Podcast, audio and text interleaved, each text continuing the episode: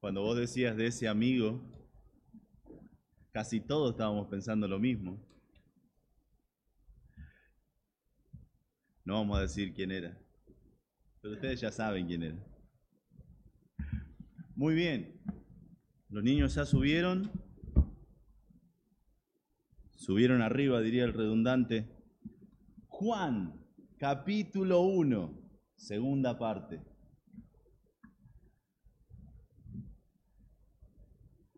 Capítulo 1 de Juan va a tener más partes que Harry Potter. Hoy vamos a ver la segunda parte de la primera parte, que es la introducción, el prólogo de Juan. Y su introducción es tan interesante, es tan necesaria, porque nos dice mucho acerca de Juan y nos dice mucho acerca de a quiénes les estaba escribiendo, por qué les estaba escribiendo. Y hoy vamos a ver juntos, habíamos visto ya la semana pasada, no, la anterior, la semana pasada vino Pastor Barry, nos enseñó que hay que darle con la varita a los nenes. Y otras muchas cosas interesantes también. Pero habíamos visto la última vez que estuvimos juntos de que para creer en el verdadero Jesús, y esta es la preocupación de Juan, para creer en el verdadero Jesús, debemos reconocer que Él es nuestro Señor. Y lo vimos en el versículo 1, 2, 3, 4, 5 y así hasta el versículo 8. Él es el verdadero Señor. Él es el que era en el principio. ¿Recuerdan? En el principio era el verbo y el verbo era con Dios. Y esta declaración es la más fuerte que Juan está haciendo. Y el verbo era Dios. No se equivocó, no es un bruto escribiendo. Está bien conjugado. Era, antes de que todo existiera, Él era Dios. Él habita en la eternidad, se nos dice en Isaías. En un lugar donde no hay tiempo. Él no está gobernado por el tiempo. En el principio era el verbo. Y Él estaba con Dios y Él era Dios. Así que debemos creer en el verdadero Jesús sabiendo que Él es nuestro Señor. Vamos a ver hoy juntos de que para creer en el verdadero Jesús debemos creer que Él es nuestro semejante. Pastor Barry cuando estuvo acá la semana pasada dijo acerca de Dios hecho hombre. Y él dijo literalmente, esto es algo que no se puede entender. Yo no lo puedo entender, nadie lo puede entender, que Dios se hizo hombre. Y no vamos a buscar entenderlo, pero sí vamos a ver qué dice Juan acerca de esta realidad. Pero antes necesitamos orar. Padre, te amamos, te damos tantas gracias por tu palabra y te pedimos, Señor, que nos guíes a través de tu palabra. Padre, te suplico que lo que hemos estado cantando, hemos estado adorándote con canciones, hemos estado adorándote a través de nuestros diezmos y ofrendas, hemos estado adorándote a través de nuestras oraciones. Señor, que ahora podamos adorarte al prestar atención a tu palabra, no como un mero ejercicio que termina hoy, sino como una necesidad de nuestra alma.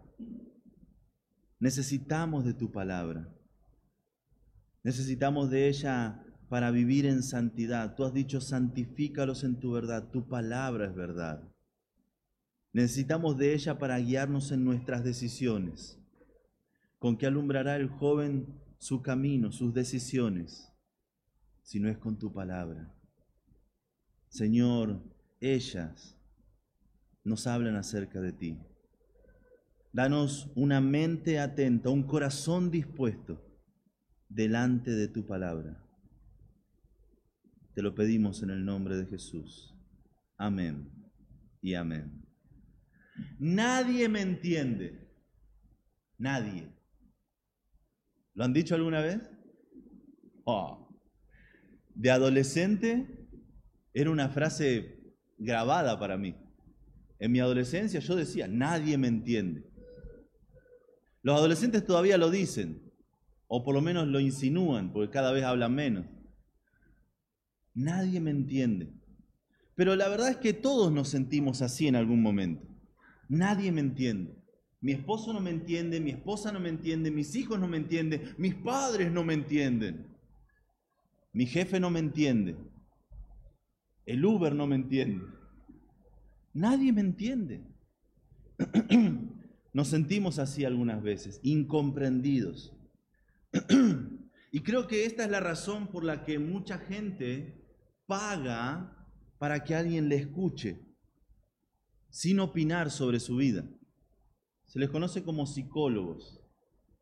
Y la gente va y paga, a veces paga mucho dinero por tener 45 minutos, 50 minutos, creo que hay sesiones de 25 minutos también. Y va al psicólogo y habla y el psicólogo, ¿alguna vez se han ido? El psicólogo no te juzga, te hace preguntas y te va haciendo preguntas y quiere que vos pienses, porque Él no quiere confrontarte. Él quiere que vos te confrontes a vos mismo a través de preguntas. En realidad quiere que vos te sientas bien. Y que ese sentir de que nadie me entiende desaparezca por un momento.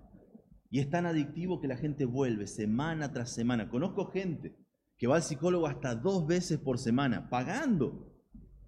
Es una locura. Para mí, porque yo tengo amigos. Nadie me entiende. La verdad es que el adolescente dice esto, pero es una manera de decir que yo quiero hacer las cosas a mi manera. No quiero hacer las cosas a la manera de mis padres. No quiero hacer lo que ellos me dicen. Quiero hacerlo a mi manera y nadie me entiende. Pero si ya sos adulto, no querés hacer las cosas como Dios quiere. Querés hacerlo a tu manera. Y nadie me entiende. Sí, sí, Dios dice que hay que perdonar, pero yo cómo me siento. Yo fui traicionado, yo fui lastimado y nadie me entiende. ¿Qué, ¿Qué, se piensan? Que uno puede hacer todo lo que Dios dice siempre. Eso no es, eso no es posible. ¿Saben que hubo alguien que pudo? Hay alguien que hizo todo en su vida como Dios quiso. ¿Cómo se llamaba? Jesucristo. Él es sin pecado.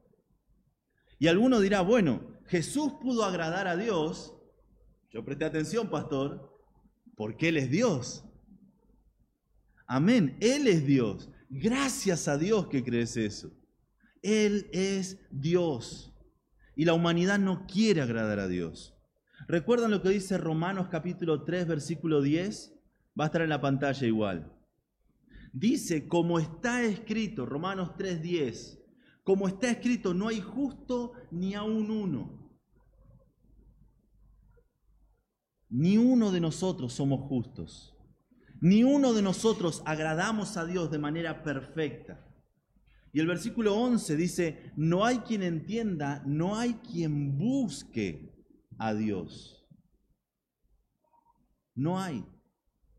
No, pastor, yo vine a la iglesia, yo busco de Dios. No, no hay. Y digo que no hay porque las escrituras nos dicen en Efesios capítulo 2, versículo 1, de que Él nos dio vida cuando estábamos muertos en nuestros delitos y pecados. Y por eso es que le buscamos, porque Él nos dio vida. Él derramó su favor, Él derramó su gracia. Por eso le buscamos. Pero no hay nadie que por motivación propia, sin la intervención divina, busque sinceramente a Dios. Y es más, por eso mismo nos dice versículos más adelante en el verso 23, por cuanto todos pecamos estamos destituidos de la gloria de Dios. No somos aptos para estar delante de Dios. Bueno, ahí está, pastor, ahí, está, me, me está dando la razón. Jesús no me puede entender, Él no era un humano. ¿Cómo Él era Dios, por eso Él podía agradar a Dios. Pero por supuesto que Él puede entendernos. ¿Cómo Él no nos va a entender si Él intervino en la historia y se hizo un humano. Hoy en el, en el discipulado estábamos viendo lo asombroso de cómo Dios que gobierna el tiempo se introdujo en la historia como un bebé. Y el que habita en la eternidad, el que nunca tuvo que esperar nada, tuvo que esperar a crecer. Se dice que de la niñez de Jesús no se sabe nada. Oh, se sabe mucho. El eterno, el que nunca tuvo que esperar, el que según Colosenses es el creador de todas las cosas y el que mantiene todas las cosas. El ajuste fino del universo es mantenido por Jesucristo. Todas las cosas en Él subsisten, dicen ahí. Él se hizo un bebé. Él se hacía encima y era cambiado. Él era alimentado por María. Él era cuidado. Hermano, Jesús aprendió a caminar, el creador de todo. Y la Biblia nos dice claramente que Él crecía en sabiduría y en favor con los hombres. Él crecía, el eterno crecía, el que nunca tuvo que esperar, esperó. Y no tenemos registro escrito hasta que comienza su ministerio años más tarde, a los 30 años. Pero sí nos dice mucho. Dios aprendió a esperar por nosotros. Y en Hebreos capítulo 4, versículo 15, se nos dice que no tenemos un sumo sacerdote que no pueda compadecerse de nuestras debilidades, sino uno que fue tentado en todo según nuestra semejanza, pero sin pecado. Y muchas veces se le da mucha relevancia a esto de que Él fue sin pecado. Hay que ser claros, Él es sin pecado. Por eso Juan cuando lo vio dijo, he ahí el Cordero de Dios. No fue un cordero como cualquier otro que cubría el pecado. He ahí el Cordero de Dios que quita el pecado del mundo. Dios hecho hombre. Pero es interesante lo que dice Hebreos. No tenemos un sumo sacerdote que no pueda compadecerse, tener compasión, sentir lo mismo que nosotros. Hay tres palabras en griego para compadecerse, compasión. La primera de ellas es una compasión inmerecida, pero necesitada. Ahí están las tres palabras. La primera de ellas. Se usa cinco veces nada más esta palabra compadecerse. Y de esas cinco veces, la primera es en Romanos capítulo 9, versículo 15. Es una compasión que no se merece, pero se necesita. Es cuando Dios dice, pues a Moisés, pues, pues, a Moisés dice, tendré misericordia del que yo tenga misericordia y me compadeceré de aquel que no lo merece, pero lo necesita, del que yo me compadezca. La segunda palabra que se utiliza en griego para compadecerse es una compasión por ver a alguien sufrir una necesidad. alguien que está sufriendo y sentimos compasión. Es lo que sintió Jesús cuando, por ejemplo, a estos ciegos, ¿recuerdan ahí en Mateo capítulo 20? Decían, Jesús, hijo de David, ten misericordia de nosotros. Y los, cállense, cállense, Jesús, hijo de David. Y dice la escritura en el verso 34, entonces Jesús, compadecido, eran ciegos no podían ver, ellos habían escuchado que estaba Jesús ahí y, empezaron a gritar, tal vez en dirección equivocada, porque eran ciegos. Y Jesús los vio en esa necesidad. Dice que compadecido les tocó los ojos y enseguida recibieron la vista y le siguieron. O como cuando Jesús se cruzó con esa carroza fúnebre y había una mujer que vivía en Naín, la viuda de Naín. Había perdido a su esposo y ahora había perdido a su único hijo. Le esperaba la miseria a esa mujer. Sus propiedades iban a ser repartidas entre los parientes y ella iba a tener que vivir de limosnas. Y Jesús dice en Lucas 7:13, y cuando el Señor la vio, se compadeció de ella. La vio sufriendo y tuvo compasión. Sin embargo, lo que usa Hebreos capítulo 4, versículo 15, es una palabra que cuando se las pronuncie se les van a iluminar los ojos. La palabra en griego es simpatía. Simpatía. Suena muy igual al español. Simpatía. Literalmente es sentir igual que el otro. Simpatía. Sin, que viene de reunión, patía, de donde viene nuestra palabra patología o pathos, sufrimiento, una experiencia desagradable. Él sintió las experiencias desagradables nuestras. ¿Alguno de ustedes ha sido traicionado? Jesús también. Amigo, con un beso traicionas al Hijo del Hombre. ¿Alguno de ustedes se ha sentido desamparado? Jesús también. En esa cruz, por primera vez, Él sintió el rechazo de Dios. ¿Recuerdan las palabras? Dios mío, Dios mío, ¿por qué me has desamparado? Él sintió el rechazo de Dios. Él sintió la traición de un amigo.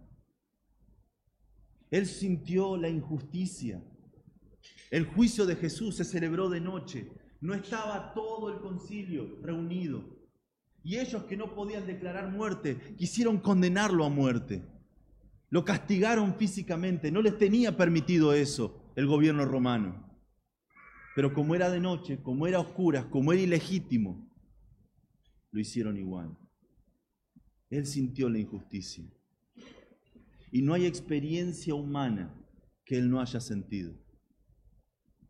Lo dice aquí,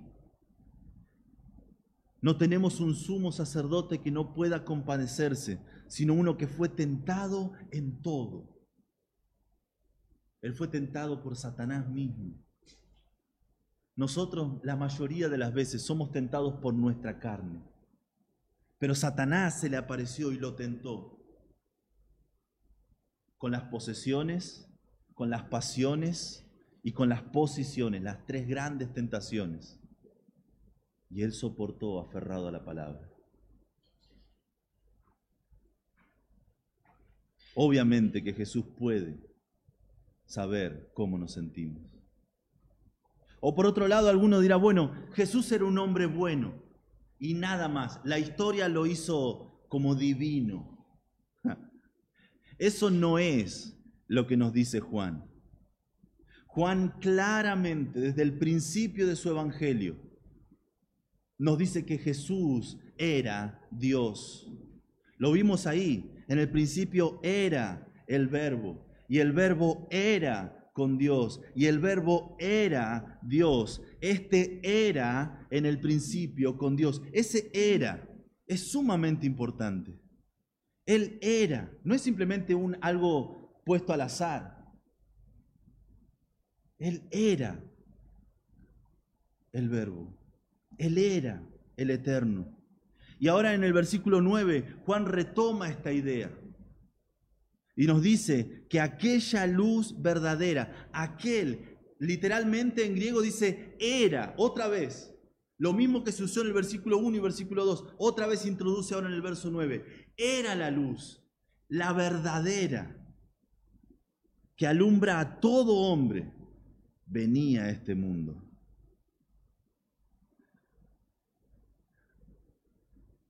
Me gusta cómo lo traduce Samuel Pérez Millos. Él lo traduce de esta manera. Dice, era la luz la verdadera que alumbra a todo hombre viniendo a este mundo. Y se responde la pregunta fácil. ¿Cómo alumbra al mundo en tinieblas? ¿Recuerdan versículos anteriores que las tinieblas no prevalecieron, no pudieron ganarle a la luz? ¿Cómo es que alumbra este mundo en tinieblas, viniendo a este mundo.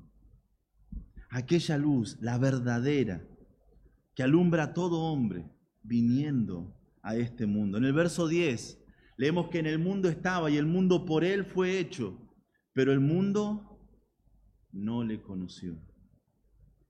Pero Juan, lejos de hablar de la recepción del verbo, que lo va a hacer, está remarcando de que Él era el creador, el mundo estaba y el mundo por Él fue hecho.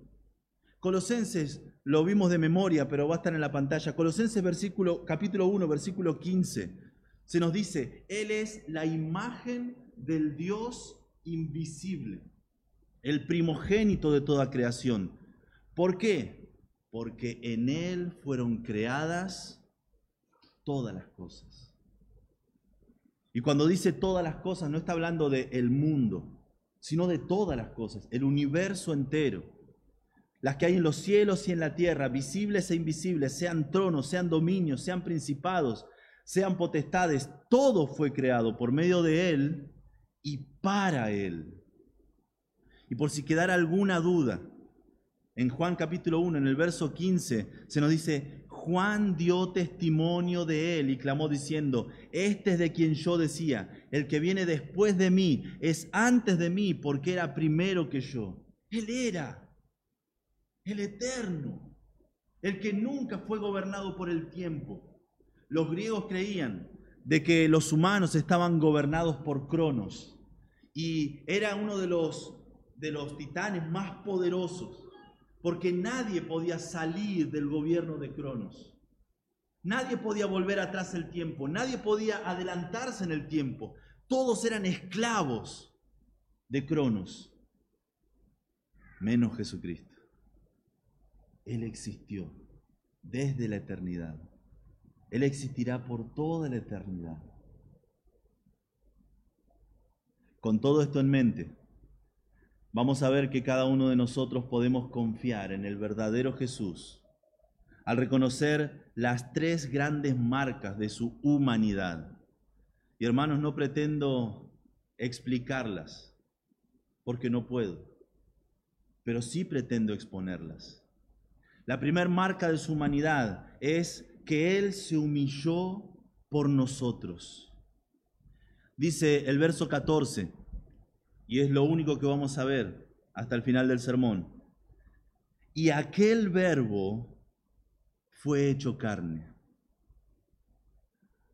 Aquel verbo. ¿De qué verbo está hablando? Del, del versículo 1. Aquel verbo, el eterno, el Dios, el soberano, el creador, Él fue hecho carne. Juan ya declaró claramente que el verbo es Dios. Ahora conecta esa verdad que se preocupó por establecerla con una verdad discutida. La verdad de que Jesús es Dios la estableció. Ya no hay discusión. Discutir esa verdad era discutir a Juan, probablemente el único apóstol vivo en, en el momento. Y no había argumentos contra Juan. Ahora Él conecta esa verdad establecida y dice, aquel verbo fue hecho carne. Y esto es sumamente importante para Juan. ¿Por qué? Porque probablemente Él sea el único apóstol vivo. Y los judaizantes que tanto molestaron a Pablo en su ministerio, seguían vivos y molestando a la iglesia de Dios. Y a ellos se le unieron las religiones paganas, esos que se drogaban y comenzaban a tener visiones. No sé si se drogan ahora, pero hay gente que sigue teniendo visiones. Y tenían visiones y decían que en el éxtasis se encontraban con Jesús y les revelaba algo, un conocimiento oscuro, un conocimiento que la gente no tenía, que se tenía en esos momentos de trance. Se les llamaba gnósticos. Y ellos, mezclando el paganismo, mezclando el judaísmo, habían hecho una ensalada teológica. Y dentro de esa ensalada, ellos creían que Jesús no había venido en carne. Ellos creían, la gran mayoría, creían de que cuando Jesús fue bautizado, el Espíritu Santo descendió. Cristo, que es la palabra griega para Mesías, el Mesías descendió sobre Jesús humano. Estuvo con él esos dos años y medio, casi tres, de ministerio. Y luego, en el momento en el que él iba a morir, el Mesías, el Cristo, dejó al Jesús humano. Y el que murió fue el Jesús humano. Y que luego volvió y lo resucitó al Jesús humano. Una ensalada. Eso creían. ¿Por qué? Porque ellos decían, Dios no puede morir. Dios no puede sufrir. Dios no puede esperar. Dios no puede crecer. Entonces en su razonamiento y, drogándose obviamente, llegaban a estas locuras. Y los judaizantes, con tal de sacarle la divinidad a Cristo, creían lo que quieren. Ellos no querían creer que el Mesías era un Mesías sufriente. Ellos no querían creer que, que Dios estaba haciendo humano. No. Ellos ni siquiera mencionaban el nombre de Dios. Tanto que se perdió el nombre de Dios. Por no usarlo, por no mencionarlo. Y no podían entender que el Eterno, el Soberano, estuviera creciendo. No entraba en su mente. Y esto de que el Mesías descendió en Cristo en el bautismo y lo abandonó antes de que muera, eh, para ellos tenía lógica. Es más, uno de los más distinguidos maestros de esa época, el enemigo acérrimo de Juan, era un tal Cerinto. Y él comenzó a llevar mucha gente detrás de él, enseñando, entre otras cosas, que no fue el Padre, sino una creación del Padre el que creó todas las cosas. Esto es lo que creen los testigos de Jehová. Él también decía que Jesús el hombre y Cristo el Espíritu Divino no eran lo mismo. Y él también decía que la justificación es por las obras, en particular, observar la, ceremonia judía. Y así uno era justificado por seguir la ley. Y mucha gente iba detrás de esta persona. Por eso es tan importante para Juan esta conexión. Y aquel verbo fue hecho carne. Podría ver la cara de Juan mirando a los ojos a las personas a ver quién lo contradecía. Aquel verbo fue hecho carne. Seguramente algunos mirarán hacia abajo avergonzados, otros buscando a Cerinto en algún lugar. ¿Dónde estás? Defendenos. Pero Juan estaba seguro de lo que estaba haciendo. Y esto de hacer carne es el acto de humillación más grande que se ha registrado en las Escrituras. Vayan conmigo, por favor, a Filipenses capítulo 2. Filipenses capítulo 2.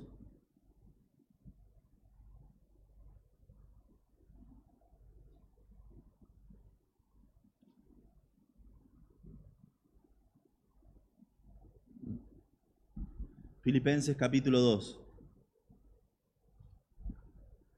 Dice así, por tanto, continuando el argumento del capítulo 1, si hay alguna consolación en Cristo, y obviamente que lo hay, si algún consuelo de amor, obviamente que lo hay, si alguna comunión del Espíritu, si algún afecto entrañable, si alguna misericordia, completad mi gozo, sintiendo lo mismo. Esta palabra sintiendo es pensando, pensando, sintiendo, creyendo. Es, es el pensamiento y el sentimiento estaban unidos en esa palabra.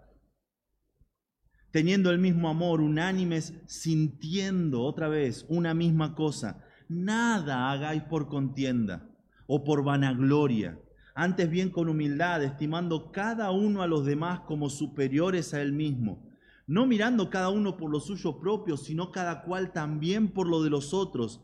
Haya pues en vosotros este sentir, esta manera de pensar que hubo también en Cristo Jesús. Sean humildes como Cristo estaba diciendo. Y el ejemplo, el cual siendo en forma de Dios, no estimó el ser igual a Dios como cosa a que aferrarse, sino que se despojó a sí mismo tomando forma de siervo, hecho semejante a los hombres. Dios hecho hombre. No había razón. ¿Cómo iba a abandonar el lugar de perfección? Un lugar donde Él era adorado. Un lugar donde Él era el centro. Y dice que ese Jesús, Dios, se despojó a sí mismo, tomando forma de siervo, hecho semejante a los hombres, y estando en la condición de hombre, se humilló a sí mismo, haciéndose obediente hasta la muerte, y no cualquier muerte, una muerte de cruz. ¿Pueden ver esta doble humillación? Él se despojó a sí mismo veló, cubrió su gloria y se hizo un ser humano. Y estando en la condición de hombre, se humilló a sí mismo, siendo obediente hasta la muerte. Y la peor muerte que registra la humanidad era la muerte por asfixia en la crucifixión. Porque no eran los latigazos lo que mataban, era la asfixia. Con un ejemplo como este, de Jesús, el verbo hecho carne, ¿cómo puede existir un hijo de Dios que sea soberbio? Hermanos, ¿cómo puede haber un hijo de Dios que sea arrogante? ¿Cómo puede haber un hijo de Dios que sea altivo, orgulloso, vanidoso, egoísta? Y sin embargo los hay. Esta semana, sin ir más lejos, personas que yo respetaba, personas que sirven al Señor, personas que, que deberían, deberían ser esto, me han dado una clase de soberbia.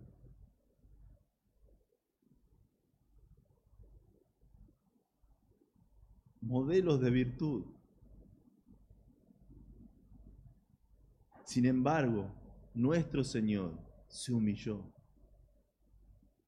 Y ustedes saben muy bien que el siervo no es mayor que su Señor. Si Él sufrió, nosotros sufriremos. Si Él fue rechazado, nosotros seremos rechazados. El siervo no es mayor que su Señor. Él es el Hijo unigénito nosotros que somos hijos de Dios, adoptados, no podemos pretender ser más que Cristo. Y Él fue humilde. Su encarnación muestra su humildad. Y Dios siempre bendice la humildad. Cuenta la historia que un joven campesino, sin, sin estudios, en Inglaterra, escuchó que el doctor Morrison, un ya renombrado y famoso misionero en la China, pedía de un ayudante. Entonces él vino a ofrecer su servicio como un miembro del comité misionero. Y cuando fue examinado, quedaron asombrados al ver que este joven se postulaba, pero no tenía educación alguna. Estaba mal vestido, Obviamente vivía en el campo, tenía barro en su, en su calzado. Su ropa no era la mejor. Ustedes están mucho mejor vestidos que ese hombre. Y sin embargo, él se presentó así a una entrevista. Era lo mejor que tenía. Por, por otro lado, el comité cuando se reunió no podía creer también la sencillez, la buena fe, la determinación que tenía este joven y, se sentía mal de decirle, no podés. Entonces se acercaron y le dijeron, amigo, ni yo ni mis compañeros podemos dar nuestro voto para enviarle a usted a la China como misionero. No podemos, seríamos irresponsables. pues para esto se necesita instrucción y unos dotes especiales que usted no tiene. Pero si no le repugna ir allá como un criado del señor Morrison, gustoso le proporcionaremos los medios para que usted viaje. Allá él se va a hacer cargo de usted. El joven contestó humildemente, señores, lo que yo deseo es servir al Señor en China. Sea como misionero, como criado, seré lo que usted disponga que sea para el servicio de mi adorable Salvador. Y Dios bendijo la humildad de este joven campesino. Y lo bendijo de tal manera que años más tarde este campesino, pobre, sucio e ignorante, llegó a ser el doctor Milne, un famoso, conocido misionero, ministrando en China. Dios resiste a los soberbios. Él da gracia a los humildes. La segunda gran marca de su humanidad que debemos imitar y que nos hace confiar en Él es que Él habitó con nosotros. Y aquel verbo fue hecho carne y habitó entre nosotros. Esa palabra habitó literalmente es tabernaculó con nosotros. ¿A qué le suena? Al tabernáculo. Ese, ese templo donde se reunía. Y no era simplemente un templo, muchas gracias. No era simplemente un templo, sino que fue el primer templo que el pueblo de Israel tenía. Ayúdenme con la clase de historia. ¿Dónde se construyó este tabernáculo? En el desierto, muy bien. El templo fue en el Jerusalén. Este tabernáculo, este primer templo ambulante, fue construido por Moisés por orden de Dios en el desierto. Salieron de ser esclavos de Egipto, comenzaron a vagar por casi 40 años y en el medio de eso ellos construyeron el tabernáculo. Y era especialmente importante porque durante ese momento, durante esos años, ellos experimentaron algo que años más tarde lo definieron como la Shekinah, la presencia de Dios entre su pueblo. Ese tabernáculo en la parte más íntima no tenía ventanas, sino que era cubierto y sin ventanas, era iluminado por un candelero y por la Shekinah. La gloria de Dios habitaba en ese lugar. Ese lugar era el centro de reunión, el centro de adoración, el centro civil de ese pueblo ambulante. Nada se movía en el campamento hasta que el tabernáculo estuviera listo para viajar. Y nadie se disponía en el campamento hasta que el tabernáculo estuviera armado y dispuesto. Es más, dice, habitó, tabernaculó entre nosotros.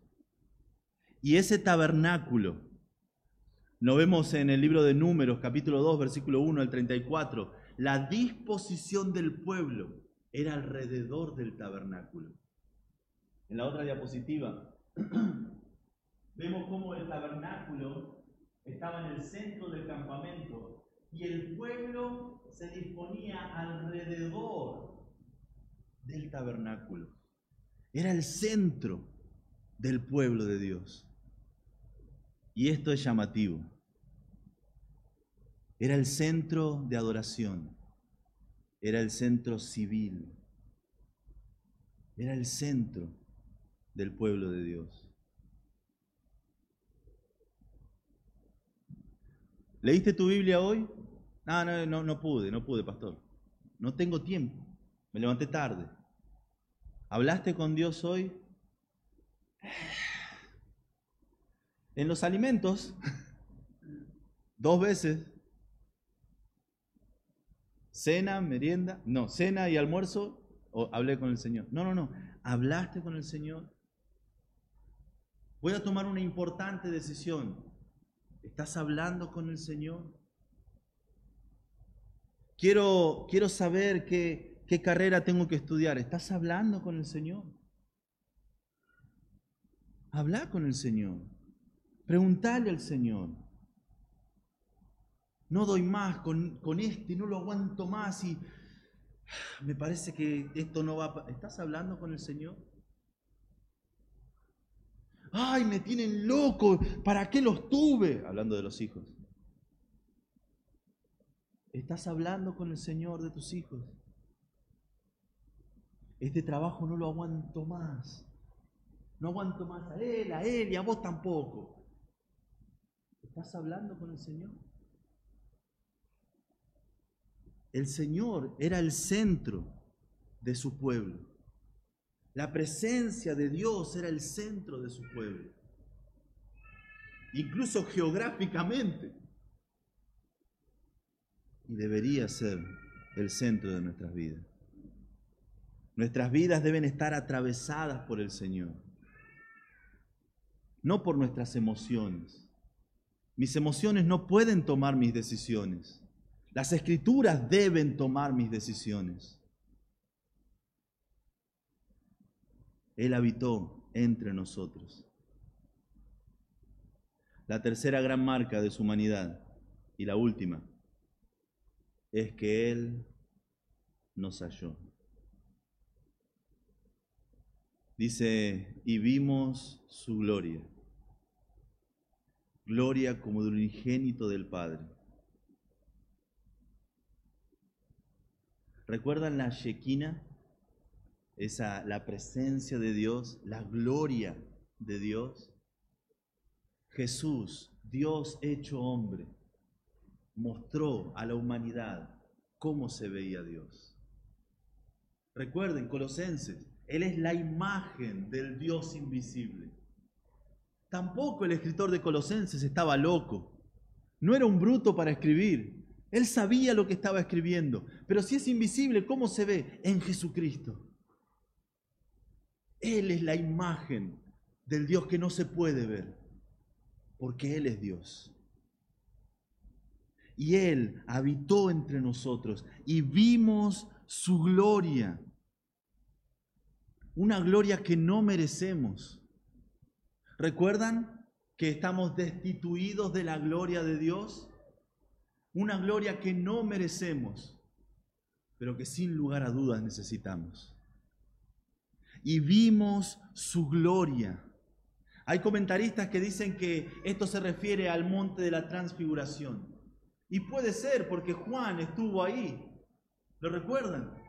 cuando él develó su gloria en ese monte y él conversaba con Moisés, con Elías. Pedro, viendo este espectáculo, decía, no bajemos más, hagamos, hagamos una enramada, un techito, quedémonos acá para siempre.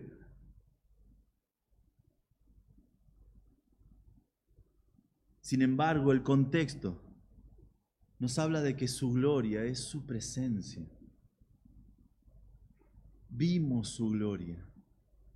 No fue el espectáculo del que él y otros dos testigos fueron testigos, sino que Cristo caminando en el medio de la humanidad mostraba su gloria. Dice, gloria como del unigénito del Padre. Esa palabra unigénito es monógenes.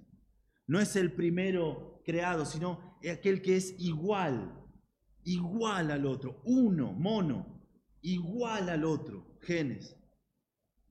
No había ningún cambio entre Dios el Padre, Dios el Hijo, son lo mismo, es el mismo. Tres personas, Dios el Padre, Dios el Hijo, Dios el Espíritu Santo, un solo Dios. Y si querés entenderlo, probablemente tu cerebro vaya a explotar. Pero si querés creerlo, podés ser un hijo de Dios.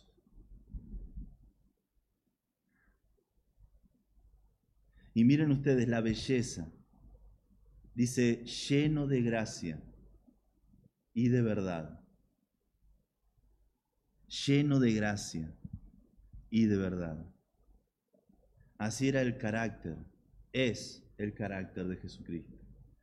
Lleno de gracia, lleno de verdad. Él vino por nosotros. Él se hizo carne por nosotros. En, Efesios es uno de mis pasajes favoritos. Efesios capítulo 2, en el verso 1.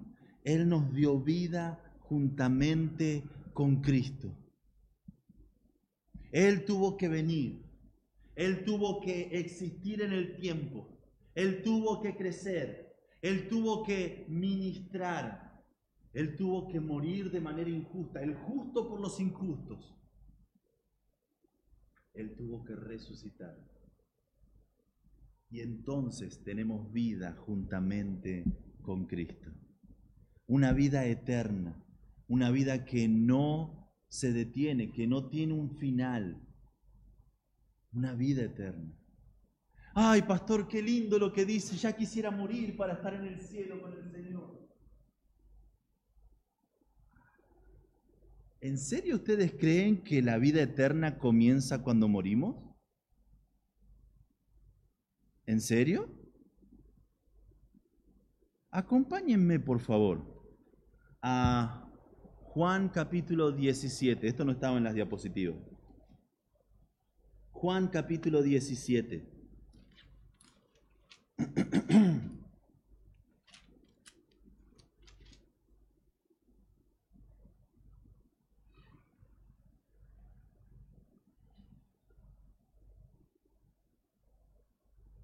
Juan 17.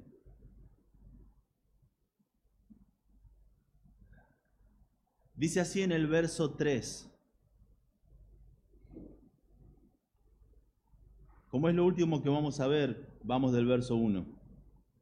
Estas cosas habló Jesús y levantando los ojos al cielo dijo, Padre, la hora ha llegado, glorifica a tu Hijo para que también tu Hijo te glorifique a ti como le has dado potestad sobre toda carne, para que dé vida eterna a todos los que le diste.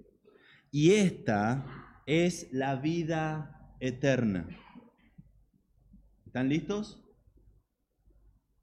Esta es la vida eterna, que te conozcan a ti, el único Dios verdadero, y a Jesucristo, a quien has enviado.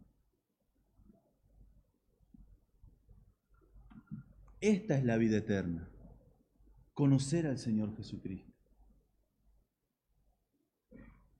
Y comienza cuando conocemos al Señor Jesucristo, cuando nos arrepentimos de nuestros pecados y confiamos únicamente en Él para salvación. Allí comienza la vida eterna. No es algo que comienza cuando morimos.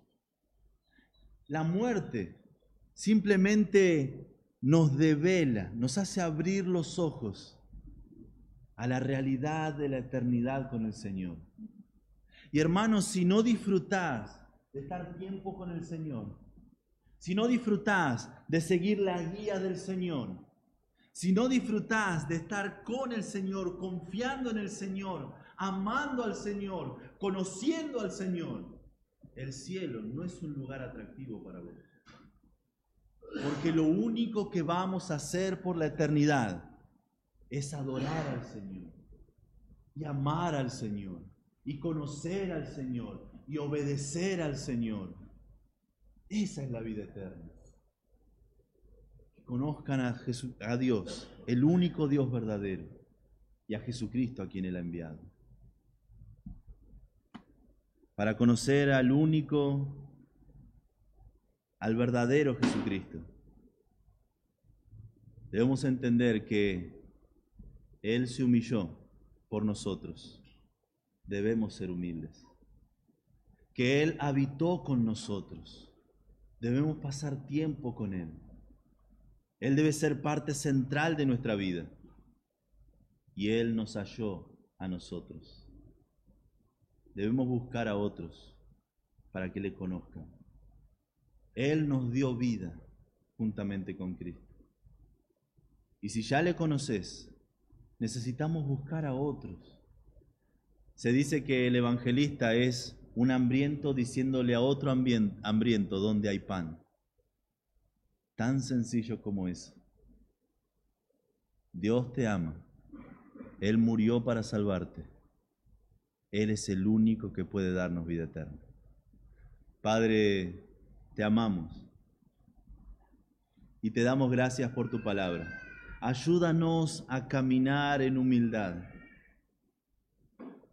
Y Señor, no lo digo como el más humilde, porque todos luchamos. Y Señor, el orgullo, el egoísmo, se introduce tan suavemente en nuestras vidas. Ayúdanos a mirar a Jesucristo, aquel verbo que se hizo carne. Ayúdanos a seguir el ejemplo de Cristo. Sabemos de que Él padeció por nosotros, dejándonos ejemplo para que sigamos sus pisadas. Ayúdanos a confiar en Él, en su compañía, aquel que puede entendernos, que puede compadecerse de nuestras debilidades. Y Señor, ayúdanos a buscar que otros te conozcan como nosotros te conocemos. Ayúdanos a seguir el ejemplo de Jesucristo. Ese Jesús lleno de gracia y de verdad.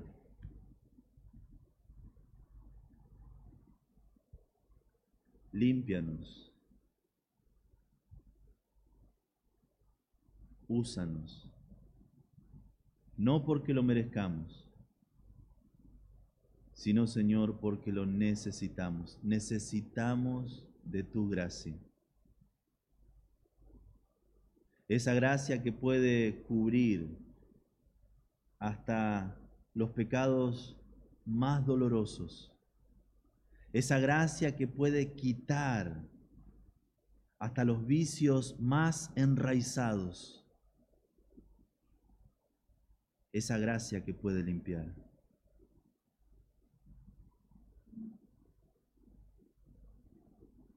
Te amamos. En el nombre de Cristo Jesús. Amén.